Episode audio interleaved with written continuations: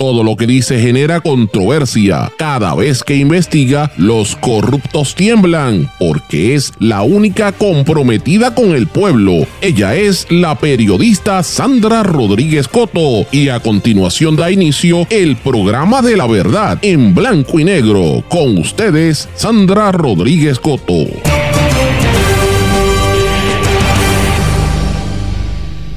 Aprueban ley para que enfermeros usurpen el rol de médicos recetando. Bienvenidos a su programa en blanco y negro con Sandra para hoy viernes 10 de noviembre de 2023. Les saluda Sandra Rodríguez Coto. En la oscuridad de la noche, el Senado aprobó una ley que altera la práctica de la medicina en Puerto Rico, permitiendo a que los enfermeros practicantes puedan recetar. Se aprobó sin discusión pública y beneficia a las cadenas de farmacia. Recta final para aprobar medidas legislativas. El proceso de aprobación de medidas cruzadas entre cuerpos legislativos culminó, fue una situación muy fuerte. Voy a entrar en el detalle de qué pasó y qué no se aprobó, incluyendo nombramientos como los de la secretaria de Educación y de la secretaria de la Familia. Celebra el presidente de la Junta de Planificación, Julio Lazus Ruiz, que se puedan sembrar fincas de placas solares sobre terrenos agrícolas. Kilómetro cero y varias organizaciones presionan ante la Comisión Internacional de Derechos Humanos por normas sobre el uso de armas menos letales. Grupos principalmente de América Latina instaron a exigir medidas de transparencia y rendición de cuentas sobre el uso de estas armas. Declaran epidemia por influenza ante alta sostenida en contagios, récord de defunciones por influenza. También hay campaña porque quieren a eh, promover la vacunación. Comerciantes estiman en 290 millones de dólares al año las pérdidas en recaudos por el Código de Orden Público en San Juan. Indignación ante la sentencia de probatoria en el caso de Natalia Nicole Ayala. Emanueli criticó abiertamente el fallo del Tribunal de San Juan y no descartan ir en apelación. Continúan las protestas políticas en España en la sede del Partido Socialista tras la firma de un acuerdo de investidura de Pedro Sánchez y habla Piqué en el programa El Novato de Antena 3 sobre su ruptura con Shakira, cuánto sexo tiene con Clara Shia y sus negocios. Vamos a hablar de estas y otras noticias en la edición de hoy de En Blanco y Negro con Sandra. Esto es un programa independiente, sindicalizado, que se transmite simultáneamente a través de una serie de emisoras que son las más fuertes en sus respectivas regiones por sus plataformas digitales, aplicaciones para dispositivos móviles y redes sociales. Estas emisoras son Cadena WIAC, compuesta por WYAC 930 AM Cabo Rojo Mayagüez, WISA WISA 1390 desde Isabela, WIAC 740 en la zona metropolitana. También nos sintonizan por WLRP 1460 AM Radio Raíces, La Voz del Pepino en San Sebastián. Por el X61, que es el 610 AM, 94.3 FM, Patillas, Guayama y todo el sureste del país. También nos sintonizan por WPAB 550 AM Ponce y ECO 93.1 FM para todo Puerto Rico. Además de que nos sintonizan en mundolatinopr.com y una vez salimos del aire en todas las plataformas de podcast como Google Podcast, Apple Podcast, Spotify y eh, SoundCloud, entre otras. Pero vamos de lleno con los temas para el día de hoy. En blanco y negro con Sandra Rodríguez Coto. Muy buenas tardes y bienvenidos a esta edición de En Blanco y Negro con Sandra. Espero que estén todos muy bien. Gracias por su sintonía, mis amigos. Estamos terminando una semana que ha sido bien fuerte, muy activa, muchas noticias. Anoche hubo esa sesión legislativa que ya les comenté y que vamos a estar hablando en detalle durante el día de hoy de todo lo que ha estado aconteciendo y las decisiones que se tomaron en la Asamblea Legislativa prácticamente de espaldas al pueblo de Puerto Rico. Vamos a hablar de todo eso. Vamos a hablar también de la situación que se está viviendo en España. Esas protestas masivas son terribles.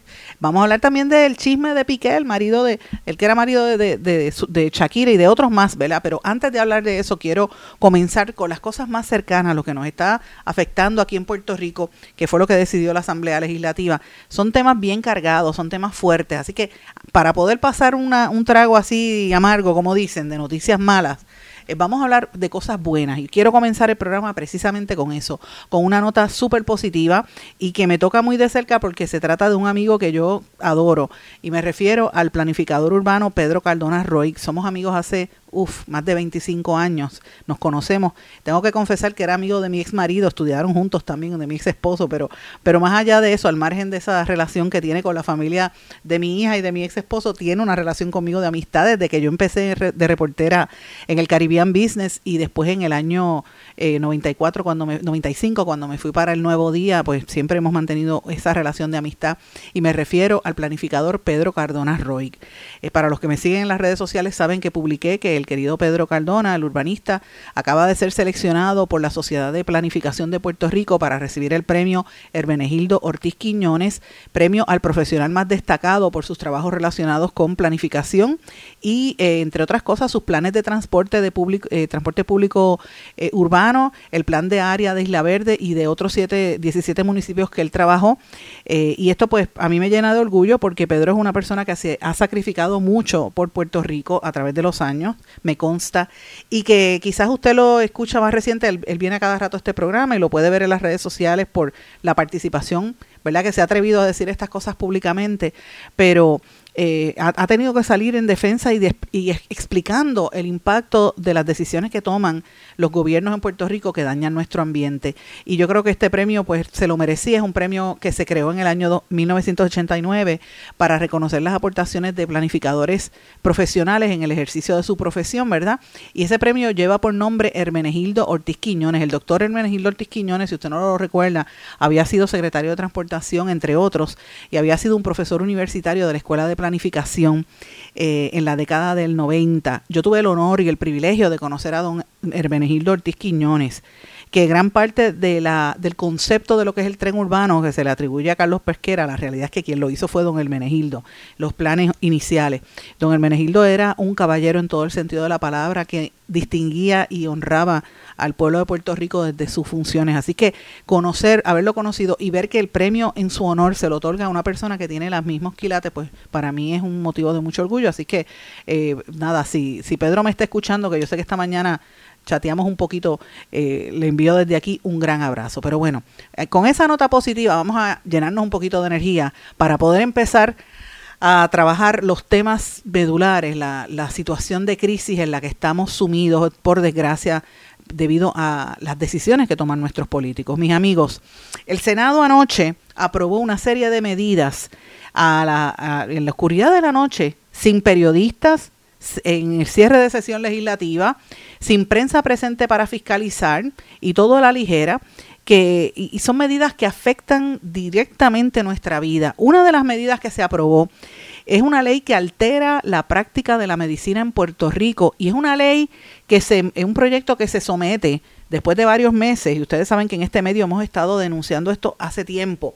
Pues mire, este proyecto lo radicaron Tomás Rivera Chats del Partido Nuevo Progresista, expresidente del Senado, y el actual presidente del Senado, el popular José Luis Dalmao, para que usted vea que se juntan cuando son cosas importantes. ¿Por qué se juntan? Porque el, que está empujando esto son las cadenas de farmacia y las eh, los medicamentos, ¿verdad?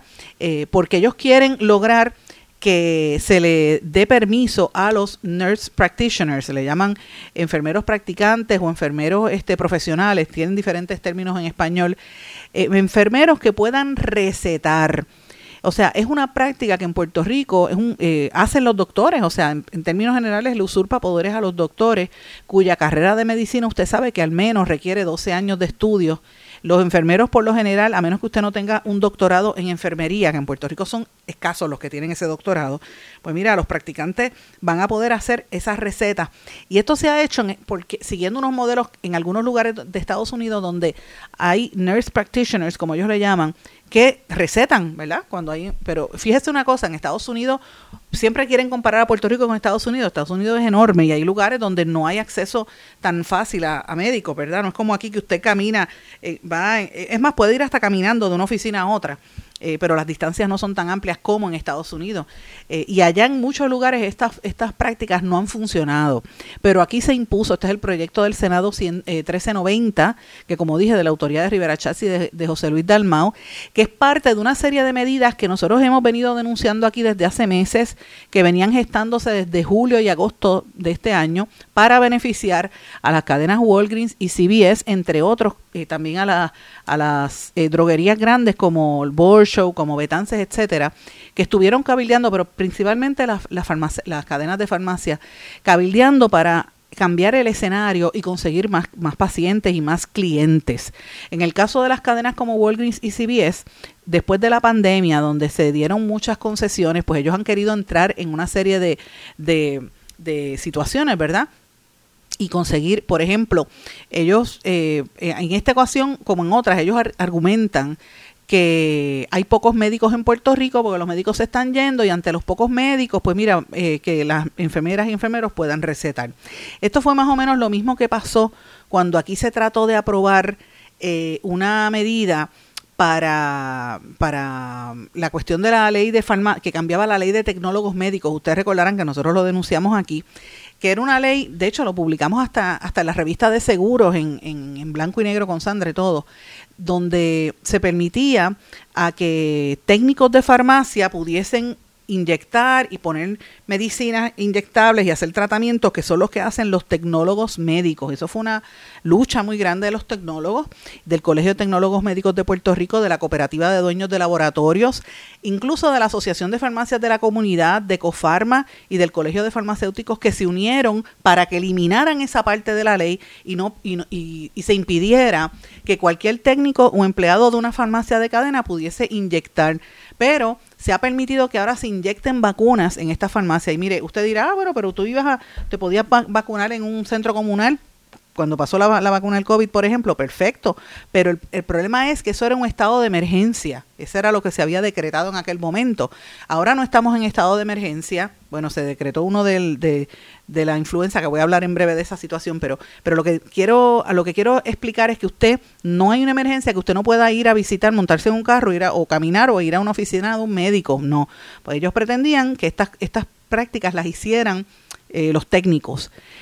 Problema es que si hay alguna un efecto secundario, ninguno de esos técnicos de farmacia o empleados de farmacia tiene la pericia para responder en caso de que haya una enfermedad. Entonces, después, ¿quién tiene que tratar a esos niños o esos adolescentes? Los, los pediatras, los médicos.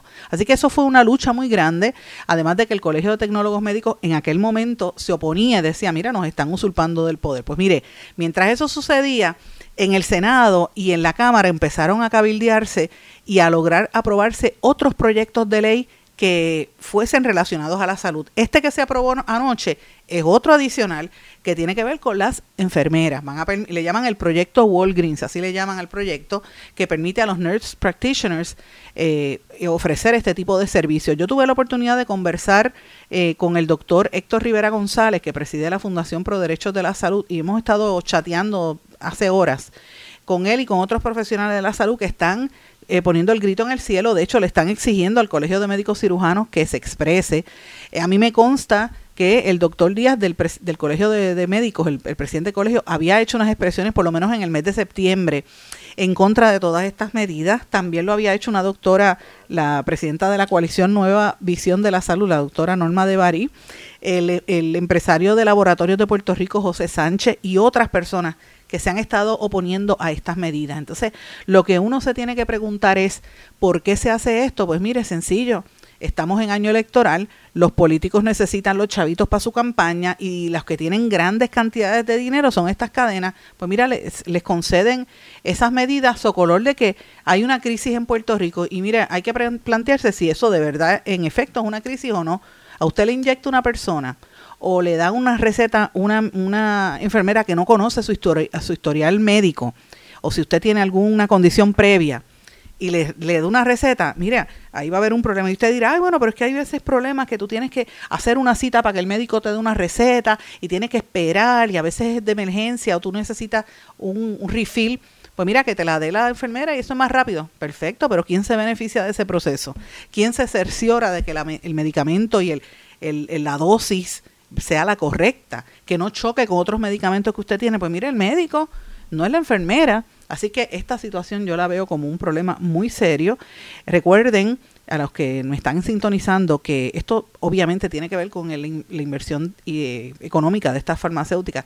Recuerden que el presidente del Senado había estado incluso hace unos meses, yo publiqué, eh, había estado haciendo unos... Eh, aprobando una legislación y unas resoluciones de felicitación a empresas de estas de salud que estaban abriendo clínicas médicas. O sea, hay una, hay una visión de eliminar al pequeño comerciante, al mediano comerciante y convertirnos a nosotros y al, pueblo de Puerto Rico, en este caso a los médicos, y a, y a los profesionales de la salud en empleados de estas grandes compañías. O sea, no los quieren como empresarios, los quieren como empleados.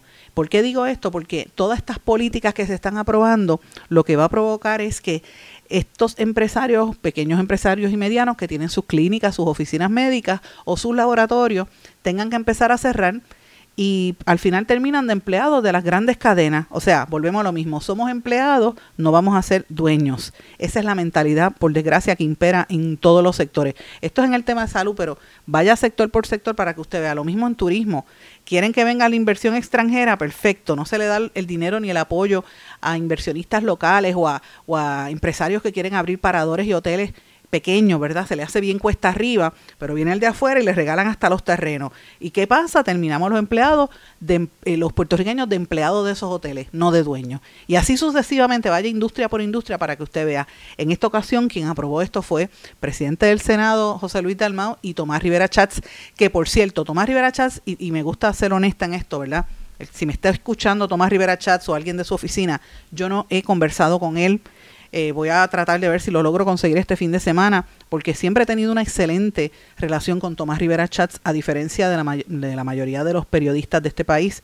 En el caso mío es porque Rivera Chats nunca se me ha escondido, nunca me ha ocultado información. Yo le he cuestionado cosas y, y Rivera Chats siempre me contesta, siempre. Y eso yo se lo respaldo y se lo aplaudo y se lo agradezco porque ese es el trabajo que tiene que hacer un periodista, preguntar y, el político contestar. Y Rivera Chat siempre ha sido todo un caballero con mi persona. Así que quiero dejar eso claro para los que vayan a estar por ahí hablando, que yo no estoy hablando mal de Rivera Chat, yo estoy señalando un proyecto que él aprobó.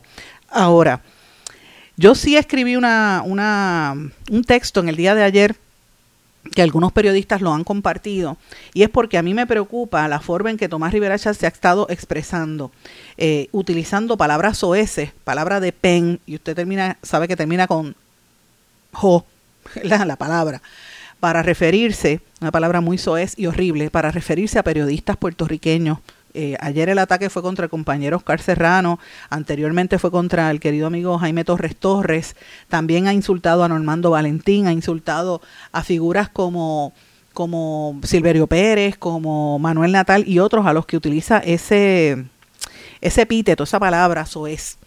Y eh, recientemente él hizo unas declaraciones cuestionando si Carmen Enida Acevedo, la compañera periodista, era bonita, porque ella está en Bonita Radio, burlándose de ella.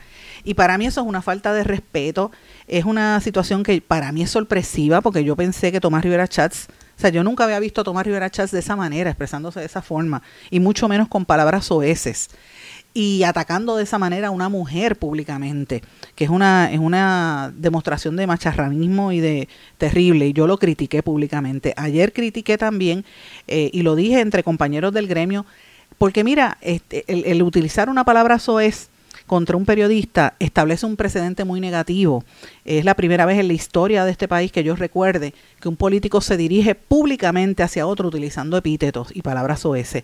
Si recordamos el chat, el chat estaba plagado de malas palabras, pero el chat era un documento que se estaban circulando ellos entre sí, era como ellos se hablan entre sí, que uno sabe que hablan pestes de uno y hablan malas palabras pero decirlo a nivel público, incitar a la violencia, es terrible. Y yo este, hice un llamado a los gremios de periodistas, a la Asociación de Periodistas Independientes, a la Asociación de Periodistas de Puerto Rico, al Overseas Press Club, entidad que yo presidí en dos años, que hagan algo. Mire, no, usted no va a limitar que el, Rivera Chat se exprese porque tiene libertad de expresión y puede decir lo que le venga en gana Ahora, el medio de comunicación tiene una responsabilidad con lo que él hace. Y es lo mismo que pasa con Cobo Santa Rosa cuando insulta a uno, eh, que me dice mona y por yo ser una mujer negra y se burla de todo lo que uno hace, de manera burlón y macharrán. Eh, el, culpable, él tiene derecho a hacer lo que le dé la gana y decirle cualquier estupidez que él quiera pero el medio lo respalda y los anunciantes respaldan eso, ahí es donde está el problema, que uno tiene que ir en contra de eso. Yo creo que ya está bueno porque en el caso mío, Cobo Santa Rosa incitó públicamente a que me agredieran y le pidió a los televidentes que fueran a mi casa a tumbarme la casa y que me agredieran. Y eso yo lo tengo grabado, está en los, en los audios y en la televisión. Eh, ¿qué, es, ¿Qué es lo próximo que va a hacer? ¿De pedirle a la gente que le, que le pegue un tiro a alguien? Porque ya Tomás Rivera Chats decir esas palabras ese para mí eso ha sido muy fuerte. Así que yo quiero dejar públicamente establecido que quiero hablar con Tomás Rivera Chats, que me extraña que haya llegado a ese nivel de, de, de, ¿verdad? De, falta de decoro, de utilizar palabras soeces, y que eh, fíjese que yo estoy haciendo estas críticas al proyecto que firmó ayer con el presidente del Senado. Eh, y lo estoy haciendo como se fiscaliza cualquier eh, otro, otro proyecto de ley. pero en cuanto a esto otro, yo creo que él tiene que dar unas explicaciones y me gustaría que lo hiciera porque, como repito, siempre ha sido muy respetuoso con mi persona y yo con él también, con Tomás Rivera Chávez. Así que me extraña que él esté empleando ese tipo de, de táctica para atacar a los periodistas. Yo lo, lo que creo que es importante es que nosotros no le dediquemos demasiado tiempo a ese. Hay que fiscalizar porque eh, mientras estamos siendo ofendidos, humillados, perseguidos, atacados por políticos, nosotros los periodistas, los políticos están haciendo unas cosas que le pasan por el rolo y le pasan por encima al pueblo de Puerto Rico y nos afectan grandemente. Es una situación muy fuerte. Ayer, por ejemplo, en esta situación de la ¿verdad? De la, del, el día último de la sesión legislativa, ¿usted sabe cuánta cuánto proyecto de ley se aprobó en esa recta final de las aprobaciones. Mire, eh, se colgó, no dijeron nada de, perdóname, está, me salió un ruido ahí, de la secretaria de salud, de, la secretaria de, de, de perdóname, de, de la secretaria de Educación y la del Departamento de la Familia, que no se han confirmado, y eso pues sorprende que no se haya traído a discusión. En la legislatura también anoche se aprobó la reforma laboral, que eso es un proyecto súper importante, proyecto de la Cámara 1651, que vienen con cambios a los beneficios que recibimos los trabajadores que estamos en empresa privada, ¿verdad? y, eso es importante. Eh, esto incluye a los trabajos, los empleados que trabajan a tiempo parcial. También se aprobó el proyecto cameral que busca los alivios contributivos a individuos, el proyecto para derogar el código de rentas internas y cambiar el código de incentivo, el proyecto de las de la de, que le da, este fue en, la Cámara, que establece responsabilidades adicionales al secretario del Departamento de Educación. Este, también está el tema de, la, de las críticas al, al, panel del fiscal especial independiente, que la Cámara lo derogó, ¿verdad? Son temas que se discuten así a última hora y me parece que nosotros debemos vernos. Hay otro proyecto, creo que es el 589, que es el del representante Frankie, eh, Joel Franquiatiles, para establecer que todo miembro de la policía debe anualmente certificarse en un curso de primeros auxilios. También eso es importante. Eh, el, el, proyecto de la Cámara 750 para maximizar el tiempo de respuesta ante una llamada de emergencia.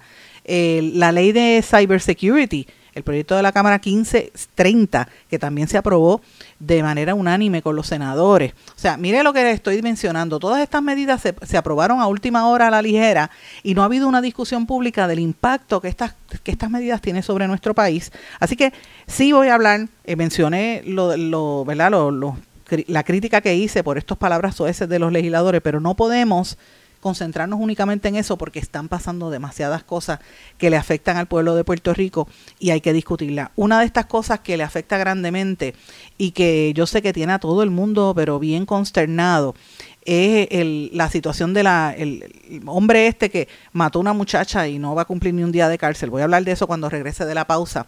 Y el otro tema, antes de irnos a la pausa, que quiero mencionar, que también es importante, es eh, lo que hizo la decisión que se tomó a nivel judicial que desestimaron una demanda, el presidente de la Junta de Planificación de Puerto Rico, Julio Lazus, lo celebra. Estaba celebrando, y usted sabe qué está celebrando él, que, se, que el tribunal determinó que se pueden sembrar no aguacates o, plátanos para comer o, o chinas para tomarse jugo de china o, o piñas, no, no es para sembrar en caso de que haya una guerra y en Puerto Rico no tengamos que comer, no, no es para sembrar comida, es utilizar las tierras agrícolas para sembrar placas solares. ¿Cómo que sembrar? Pues mire, para hacer las fincas estas de energía renovable sobre terrenos agrícolas. Entonces, usted ver al presidente de la Junta de Planificación, eh, ¿verdad? Celebrar esa decisión donde pues se permite esa política pública, uno dice, bueno, mire dónde está nuestro país.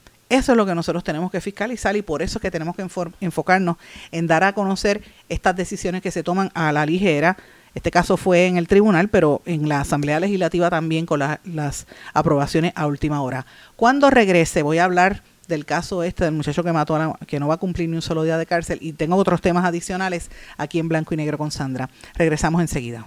Esto es En Blanco y Negro con Sandra Rodríguez Coto. Esto es En Blanco y Negro con Sandra Rodríguez Coto.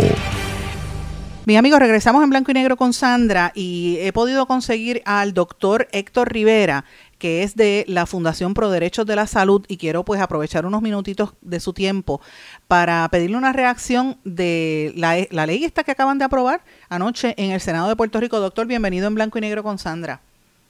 Hola, ¿qué tal?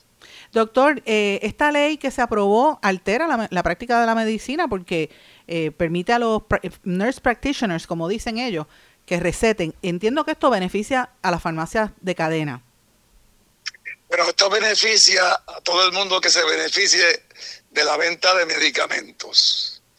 Pero aquí el problema es el sacrificio de la calidad y la garantía de un servicio adecuado para proteger la salud del pueblo y el derecho a la salud a cambio de una ganancia que van a obtener no solamente la farmacia, sino la farmacéutica, los fabricantes de medicamentos, las aseguradoras que van a evadir la evaluación de un médico y el criterio del médico cada vez que salga una receta y por lo tanto le beneficia a las farmacias y a estas instituciones como la aseguradora.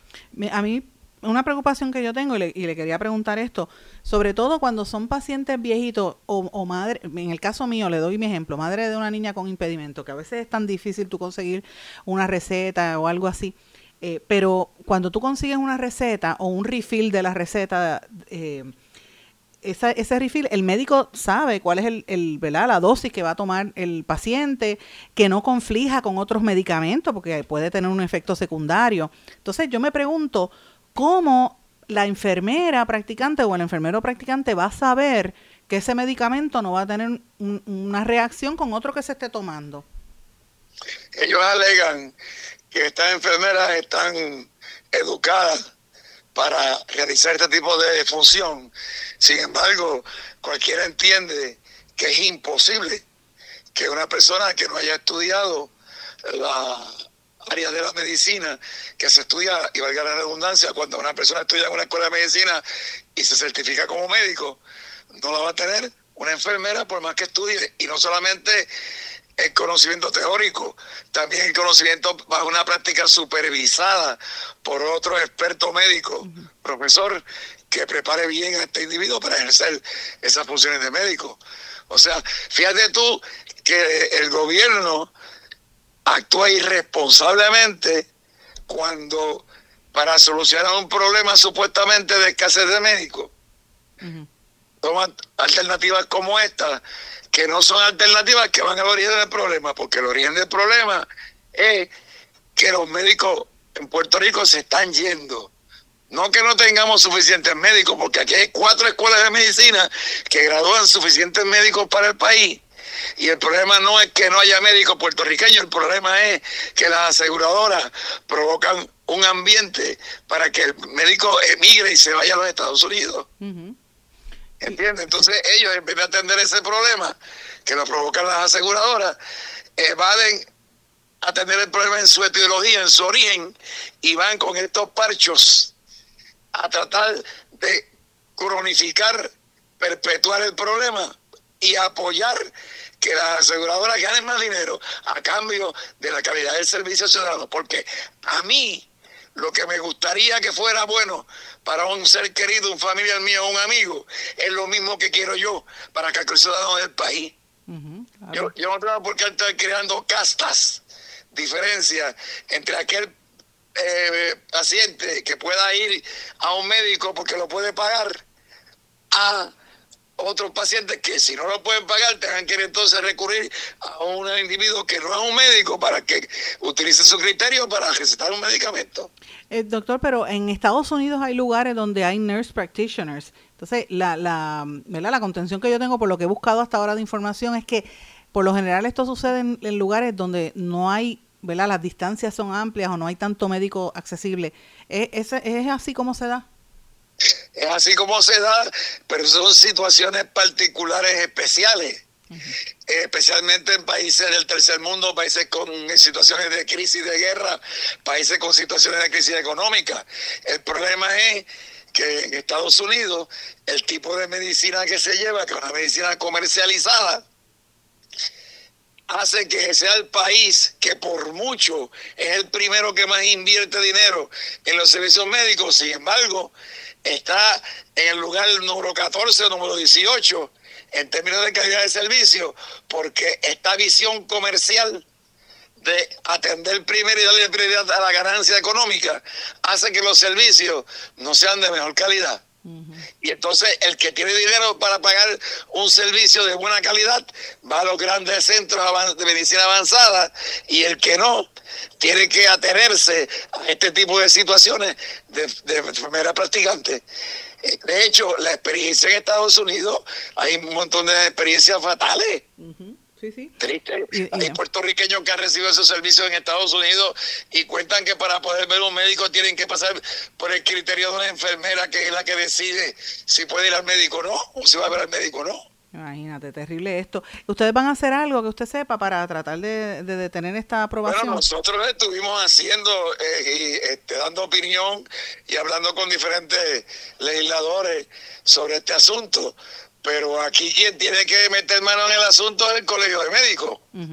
Ahora que ha sido descolegiado, que el presidente está solicitando que no se desafilien, que apoyen la institución, es la gran oportunidad para el presidente del Colegio de Médicos demostrar que vale la pena pagar una cuota de 300 dólares anuales porque se defienden los intereses de los pacientes y los ciudadanos y se defiende también al médico. Esta es la oportunidad de oro. Importante. A mí me, lo, lo, que yo quisiera saber también es qué posturas asumen esas escuelas de medicina que hay en Puerto Rico, porque ¿dónde está la defensa del practicante, del médico, verdad? Yo no he escuchado a las escuelas de medicina expresarse al respecto, eh, cuando eh, obviamente es otra, otro, otro ataque también eh, a, la, a, la, clase médica. Veremos a ver cuáles son las expresiones de ellos, porque me aquí, aquí lo que aquí lo que sucede es que como tú bien puedes ver, se ha presentado el proyecto a última hora por descargue, como llaman ellos, sin vista pública, a espaldas del pueblo, en la oscuridad de la noche.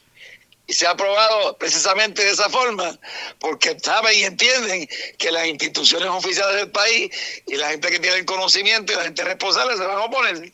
Así mismo es. Es un favor que le está haciendo, no sé a cambio de qué, ciertos legisladores a, esta gente que tiene los intereses económicos de por medio, especialmente las aseguradoras. Bueno, yo sé que estuvieron cabildeando hace unos meses, particularmente en agosto, bien fuertemente, cabilderos de estas aseguradoras y de las farmacias y distribuidores de medicamentos, bien fuertemente. En el, de hecho, yo lo dije hasta en el programa, que estuvieron visitando oficinas de legisladores y haciendo actividades. Así que esa eh, no me extraña nada. La cantidad de inversión que hace todos estos tipos de intereses ajenos al interés del ciudadano, como son las aseguradoras, eh, son de mucho, mucho dinero este, en, la, en, la, en la legislatura y en los organismos que deciden. Porque fíjate tú que el cabildeo, no solamente, o sea, se tiene derecho a hacer cabildeo y todo el mundo puede cabildear, pero es argumentando con razones científicas, con razones de interés público. El cabildeo con dinero ya es otra cosa diferente. Así mismo es. Doctor, le agradezco que me haya prestado estos minutitos de su tiempo. Mis amigos, este es el doctor Héctor Rivera González, presidente de la Fundación Pro Derechos de la Salud. Y ya ustedes escucharon, esta es una medida nefasta que yo sé que va a, mantenerse en la discusión pública en los próximos días. Tengo que hacer una pausa ahora, pero les agradezco, eh, doctor. Y, antes de irnos brevemente, ¿usted va a hacer algo adicional? O sea, la, organización va a hacer algo. Nosotros vamos a continuar protestando contra estas medidas porque nosotros tenemos que buscar la forma de impedir que esto suceda, se vuelva una realidad. Así, importante por demás. Bueno, pues muchas gracias, doctor. Voy a una pausa, regresamos enseguida. Esto es En Blanco y Negro con Sandra Rodríguez Coto.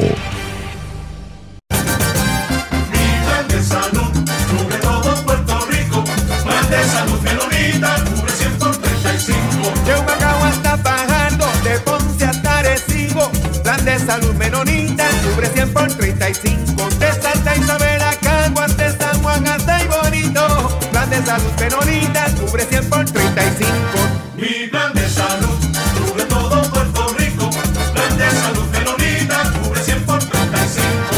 Evites el dolor de cabeza con sus obligaciones de contabilidad con los servicios que presta Villalba y Villalba Company. Directo, personal y con sensibilidad humana. Lo que se busca en un verdadero asesor de contabilidad para todo tipo de servicio de contabilidad, pago de IBU, pago de nómina, informes trimestrales y anuales y otros. Ofrecen servicio directo personalizado. Villalba y Villalba Company. Para orientaciones, su teléfono el 939-336-5774. 939-336-5774. Oye, Brian, no te vayas. Llévame contigo para la playa. Llévame con Boycar y márcalo así. Llévame con Boycar pa' donde vayas. Oye, chico, ¿qué te pasa? Llévame contigo para la playa. Pa'l chinchorro,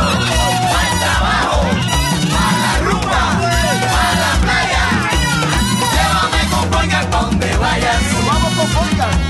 Legisladores, no al proyecto del Senado 258. Este proyecto de ley 258 tiene una enmienda que permite a las farmacias realizar pruebas de laboratorio. El laboratorio es el único lugar autorizado en ley para la realización de pruebas y reportar resultados. El laboratorio clínico lleva controles específicos para ofrecer resultados exactos en los que puedes confiar para el cuidado de tu salud. No te arriesgues por la salud de todos. Dile no a la enmienda que permite la realización de pruebas de laboratorios en las farmacias. Legisladores, voten no al proyecto del Senado 258. Mensaje de la Asociación de Laboratorios Clínicos de Puerto Rico.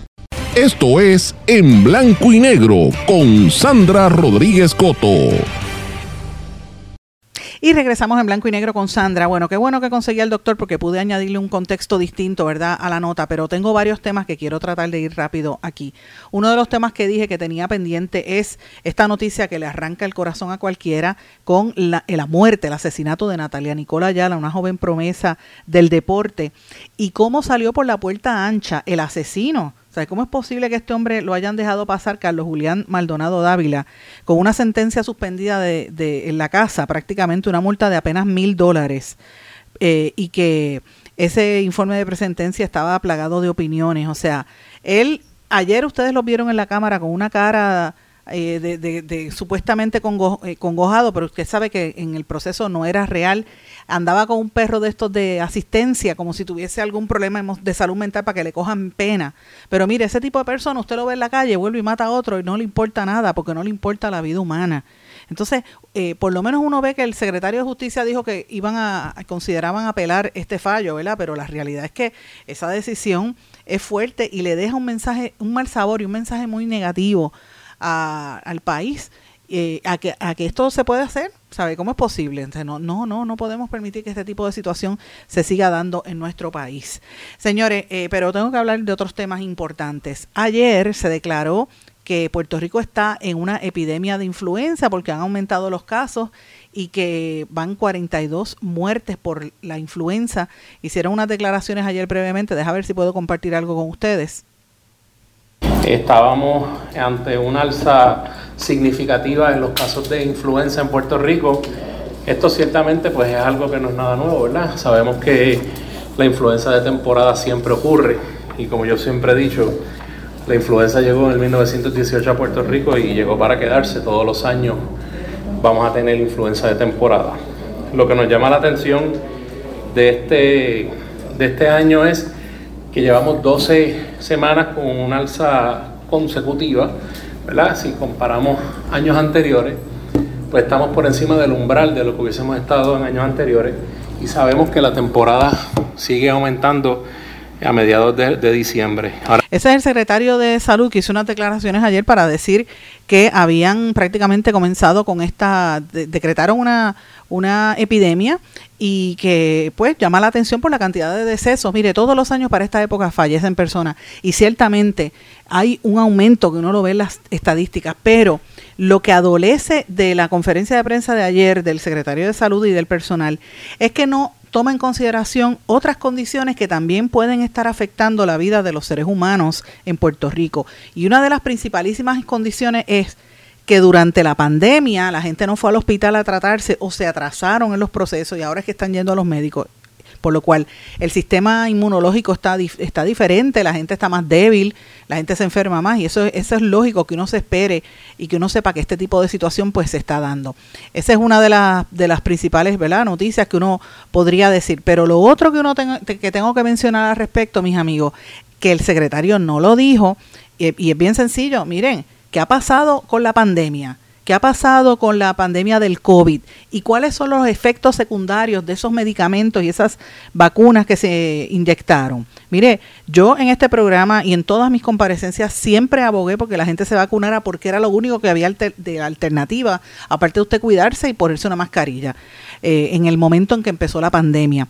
Y dije, porque yo me eché al cuerpo, yo me leí las cuatro mil páginas de ese proyecto de cuando se hizo la, ley, la, la, la, la, vacuna de Pfizer, que realmente era un tratamiento.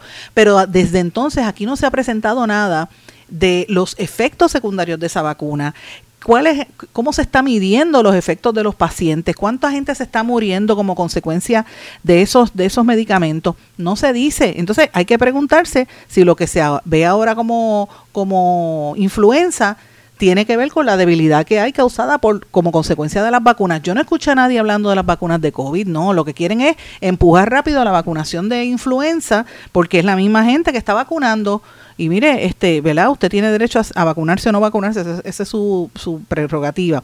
Pero la realidad es que yo creo que las informaciones se deben dar completas. Y, y si el, y el secretario ciertamente declaró un estado de emergencia, perfecto. Pero mire, diga también con quién usted va a hacer para promover la, vacunación y quién se beneficia de eso. Los contratos que tiene el departamento con la gente que está vacunando también son cosas importantes que yo creo que la gente debe saber. Y eso pues no se dijo. Y me parece a mí que esto es algo bien importante. Señores, eh, quería mencionarle también, eh, como mencioné, que que el secretario, el director de la Junta de Planificación, la SUS, eh, se estaba burlando y felicit ¿verdad? Estaba feliz porque ahora van a poder sembrar placas solares. Déjeme decirle algo más ah, sobre esto que se me quedó decirlo en el primer segmento. El equipo de modernización y recuperación de la ley energética de Puerto Rico, el que dirige eso, Agustín Carbo, confirmó que en el periódico Metro que quienes vayan a tener los servicios de los sistemas de energía solar cuando empiecen a venir los fondos federales en la nueva ronda, eso no lo va a seleccionar el gobierno, solo van a seleccionar las compañías. Así que veremos a ver cuál gimmick viene y si la persona puede o no pagar esos servicios.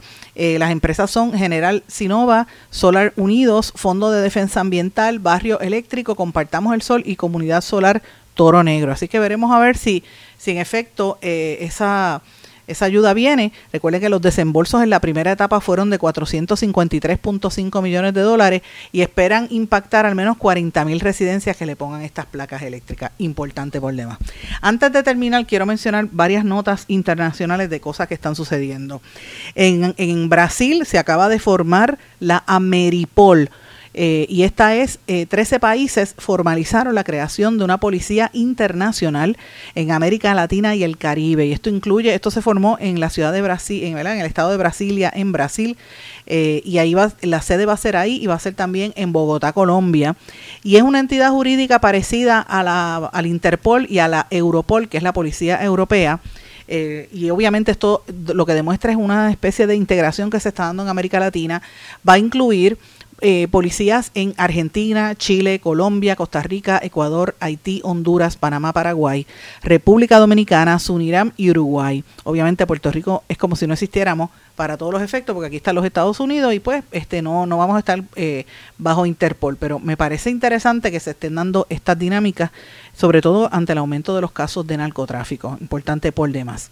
Señores, la revista The Economist acaba de calificar como preocupante la inteligencia artificial y cómo está transformando la fama de la gente y hay que empezar a mirar cómo la tecnología está beneficiando a unos y haciéndole daños a otros. Eh, y obviamente los famosos que se quejan de la tecnología son los que más mm, podrían beneficiarse porque los, los, los hace verse más jóvenes, ¿verdad? pero hay mucha preocupación con las nuevas generaciones de, de proyectos y de, y de productos de inteligencia artificial, así que lo planteo, porque es uno de los temas que ha estado ¿verdad? la palestra pública en los días, en, en las últimas semanas. Quería mencionarle también, entre las cosas así que, que, que han estado sucediendo importantes, mire, en España, eh, en España ha habido una serie de de protestas bien recientes y en los últimos días ha estado bien caliente por la situación del pacto que se hizo entre el gobierno español y los independentistas del área de Cataluña. Ustedes saben que Puigdemont y Puigdemont y otros estaban tratando por años de separarse de España y esto pues obviamente se ha logrado un acuerdo para mantener en el poder al presidente Pedro Sánchez. Pedro Sánchez este obviamente mm, ha hecho unas concesiones, pero a mí me parece esto interesante porque a la vez que se está dando esa situación, pues la gente se, tiró a la calle, son pero mil, cientos de, de miles de personas, no solamente en, en Barcelona, sino también en Madrid. Y fíjense que hay protestas bien calientes en Panamá también, se están dando protestas en todo el mundo a favor de un cese en el fuego en, en Gaza y el mundo está como que convulsionado. Hay que estar atentos a estas cosas porque las situaciones pueden cambiar de un momento a otro. Y a mí me preocupa cuando yo veo tanta actividad en la calle, cómo se calientan las protestas. En el caso de, España, la amnistía, ¿verdad? Ocho mil personas acuden a la concentración en Madrid. Imagínense, la policía ya este, no podía más, trataron de, de disolverla.